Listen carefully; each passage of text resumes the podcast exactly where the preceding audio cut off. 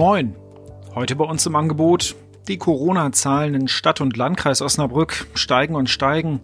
Aktuelle Statistiken und wie sich die großen Kliniken momentan vorbereiten, das weiß mein Kollege Wilfried Hinrichs. Im Schwerpunkt meine Kollegin Sandra Dorn gehört beim Ordnungsaußendienst der Stadt, ja, momentan fast schon zum Inventar. Sie ist in den vergangenen Tagen immer mal wieder mit auf Streife gegangen, was den Ordnungshütern mittlerweile so alles entgegenschlägt und ob sich alle an die Regeln halten, das hören wir gleich. Und im Newsblog gibt's heute mal eine gute Nachricht, habe ich entschieden.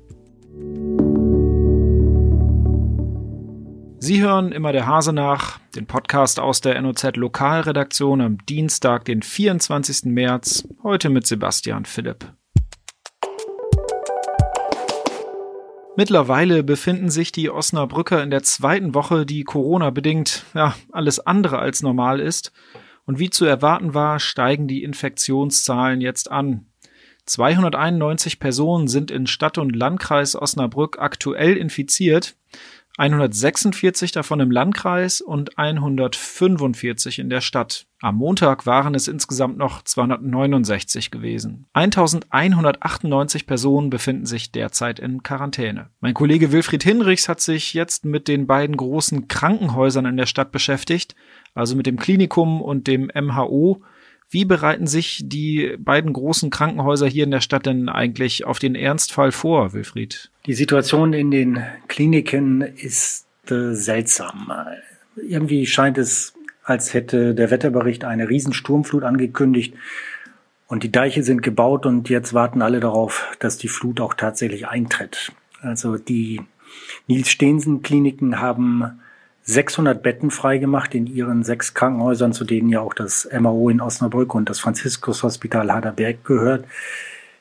600 Betten stehen zur Verfügung, um Patienten, Corona-Patienten dann aufzunehmen und 50 Intensivplätze. Das Personal ist zum Teil nach Hause geschickt, um sich auszuruhen für den großen Einsatz, der dann irgendwann mal kommen soll. Es werden alle möglichen Kräfte, ähm, die Intensiverfahrung haben, zusammengezogen. Sie werden nochmal nachgeschult, also aus anderen Bereichen, zum Beispiel in der Orthopädie heute im Einsatz sind, werden äh, nachgeschult, um sie dann auf der Intensivstation einsetzen zu können. Im Klinikum stehen 160 Betten leer, so dass wir also insgesamt in, in Osnabrück etwa 800 freie Betten im Moment haben. Das ist schon eine sehr große Zahl. Woran fehlt es momentan noch in den Kliniken? Es mag hier und da noch ein kleinen Mangel an Schutzkleidung geben, das kann ich nicht beurteilen. Aber was fehlt, sind Beatmungsgeräte. Das Klinikum ist eigentlich in der glücklichen Lage, einen komplett neuen OP-Trakt, der jetzt Ende März äh, in Betrieb gehen sollte, komplett für Corona-Patienten freizuhalten. Doch die OP-Plätze sind im Moment noch ohne Beatmungsgeräte. Der Markt ist leer gekauft. Und das liegt auch daran, dass das Gesundheitsministerium in Berlin, Gesundheitsminister Spahn, die Geräte aufgekauft oder beschlagnahmt hat, um sie dann bedarfsgerecht zu verteilen. Und jetzt bemüht sich das Klinikum, es bemühen sich alle, die mit dem Klinikum zu tun haben, das geht bis in die Politik hinein, mindestens 24 Beatmungsgeräte aus diesem Bestand nach Osnabrück zu holen. Dann wären auch im Klinikum eine große Anzahl von fast 60 Intensivbetten stünden dann zur Verfügung. Damit wäre Osnabrück mit, zusammen mit dem MHO und dem Klinikum mit über 100 Intensivplätzen hoffentlich gut ausgestattet. Die Kliniken sagen, wir sind gut vorbereitet auf das, was da vielleicht kommen wird. Aber alle sagen auch, wir hoffen, dass wir diese Kapazitäten überhaupt nicht brauchen. Und das Beste wäre, wenn alle Betten leer blieben. Danke, Wilfried. Meine Kollegin Sandra Dorn ist eigentlich Reporterin bei uns in der Lokalredaktion. Mittlerweile ist sie aber sehr oft mit dem Ordnungsaußendienst der Stadt unterwegs. Der hat ja momentan einiges zu tun, weil sich die Regelungen, was nun noch erlaubt ist und was nicht, ja deutlich verschärft haben. Sandra, du warst in den vergangenen Tagen immer wieder mal mit den Ordnungshütern unterwegs und die Regelungen haben sich an diesen Tagen ja quasi von Tag zu Tag immer weiter verschärft. Was hat sich jetzt in deinen Augen verändert? Es ist merklich leerer geworden in der Stadt. Ich war ja am vergangenen Mittwoch schon mal mit dem Ordnungsaußendienst auf den Spielplätzen unterwegs. Damals trafen wir schon noch einige Familien mit Kindern an. zwar überwiegend einzeln und jetzt nicht mit diversen Familien gemischt, aber halt waren, waren schon Leute draußen. Auch äh, junge Leute, die Basketball spielten, waren draußen.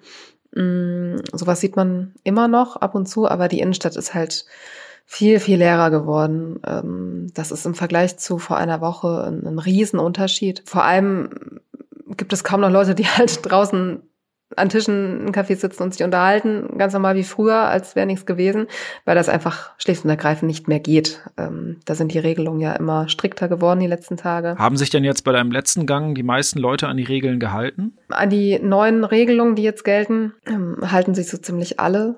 Ähm, wir waren unter anderem aber auch in der Johannesstraße, da hatten noch zwei Dönerläden geöffnet, mm, die dann dachten, naja, es ist ja außer Hausverkauf so ein Außerhausverkauf ist in Osnabrück und im Landkreis Osnabrück aber nur noch unter sehr, sehr strengen Vorgaben erlaubt. Ähm, die sind strikter als die Landesvorgaben. Und zwar muss man sein Essen vorab telefonisch oder per E-Mail bestellen. Nur dann darf man es abholen und dann auch dann nur eben zielgerichtet.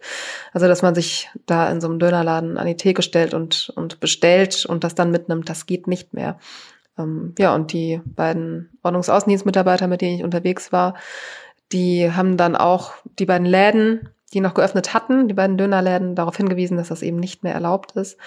Und die hat darauf vorbereitet, dass sie nochmal kontrollieren werden und dass es dann teils sehr, sehr empfindliche Strafen geben kann. Wie treten die Sünder, wenn sie dann ertappt werden, den Kontrolleuren gegenüber auf? Gibt es da dann auch mal Streit? Die Leute, die zurechtgewiesen werden, reagieren alle sehr, sehr verständlich.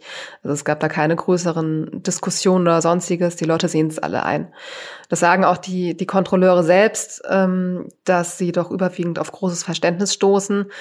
Hinzu kommt, dass es den Kontrolleuren selbst auch keinen großen Spaß macht, da diese Arbeit aktuell zu erledigen. Also die mussten beispielsweise letzten Dienstag ähm, durch die Stadt gehen und die Einzelhändler und sonstigen Läden, die noch geöffnet hatten, darauf hinweisen, Leute, ihr müsst jetzt schließen. Und das ist, ähm, das fällt dir nicht leicht. Denen ist klar, dass dadurch Existenzen zerstört werden und dass das für die, ähm, ja, für die ganzen Leute ja, dass das wahnsinnig schmerzhaft ist. Was können die Ordnungshüter denn überhaupt ausrichten? Welche Strafen gibt es da und verhängen sie überhaupt welche? Die Kontrolleure, also die Mitarbeiter des Ordnungsaußendienstes, die nehmen die Personalien der Leute auf, die sie erwischen. Beim ersten Mal ähm, belassen sie es bei einer ja, mündlichen Verwarnung. Sind auch sehr, die sind wirklich wahnsinnig freundlich den Leuten gegenüber. Die treten jetzt nicht auf von wegen, ey Leute, ihr müsst hier schließen, geht weg, sondern ähm, erklären, dass es wirklich darum geht, die Ausbreitung des Virus zu verlangsamen. Und ja, sie nehmen die Personalien auf, ähm, verhängen die Strafen aber nicht persönlich. Das wird dann irgendwann ähm, eben seitens der Stadt geschehen. Und da ist noch ein bisschen unklar, ob es sich um Ordnungswidrigkeiten handelt oder um ähm, ja, Straftaten. Das ist juristisch ähm, ein ziemlich großer Unterschied. Das klingt nach äh, Bürokratie und nach einer Kleinigkeit ist es aber nicht.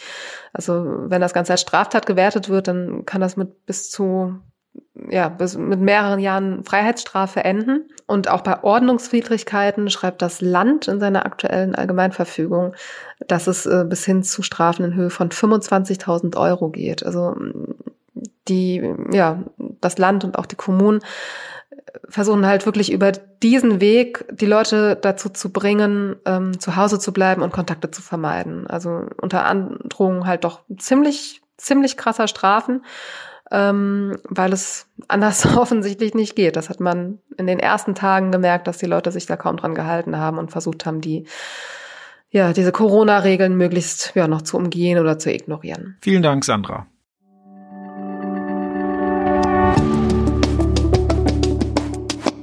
Wir kommen zum Newsblog und da ist heute auch mal Platz für eine gute Nachricht und zwar aus dem Benediktinerinnenkloster hier in Osnabrück. Eigentlich sorgen die Nonnen freitags von 9 bis 11 Uhr für die Ausgabe von Lebensmitteln an Bedürftige, weil viele der Ordensschwestern jedoch schon recht betagt sind und deswegen zur Risikogruppe gehören, übernehmen nun Food Saver aus Lotte und Osnabrück den Dienst. Allerdings verschiebt sich dadurch der Ausgabetermin für die Lebensmittel auf Mittwochs zwischen 15 Uhr und 17.30 Uhr. Zum Hintergrund, rund 80 bis 90 Menschen versorgt das Kloster in der Regel pro Ausgabetag, darunter viele Geflüchtete. Übrigens, die Osnabrücker Tafel hat auch weiterhin geöffnet. Das war's für heute von Immer der Hase nach. Ich hoffe, Sie konnten was mitnehmen. Wir hören uns morgen wieder.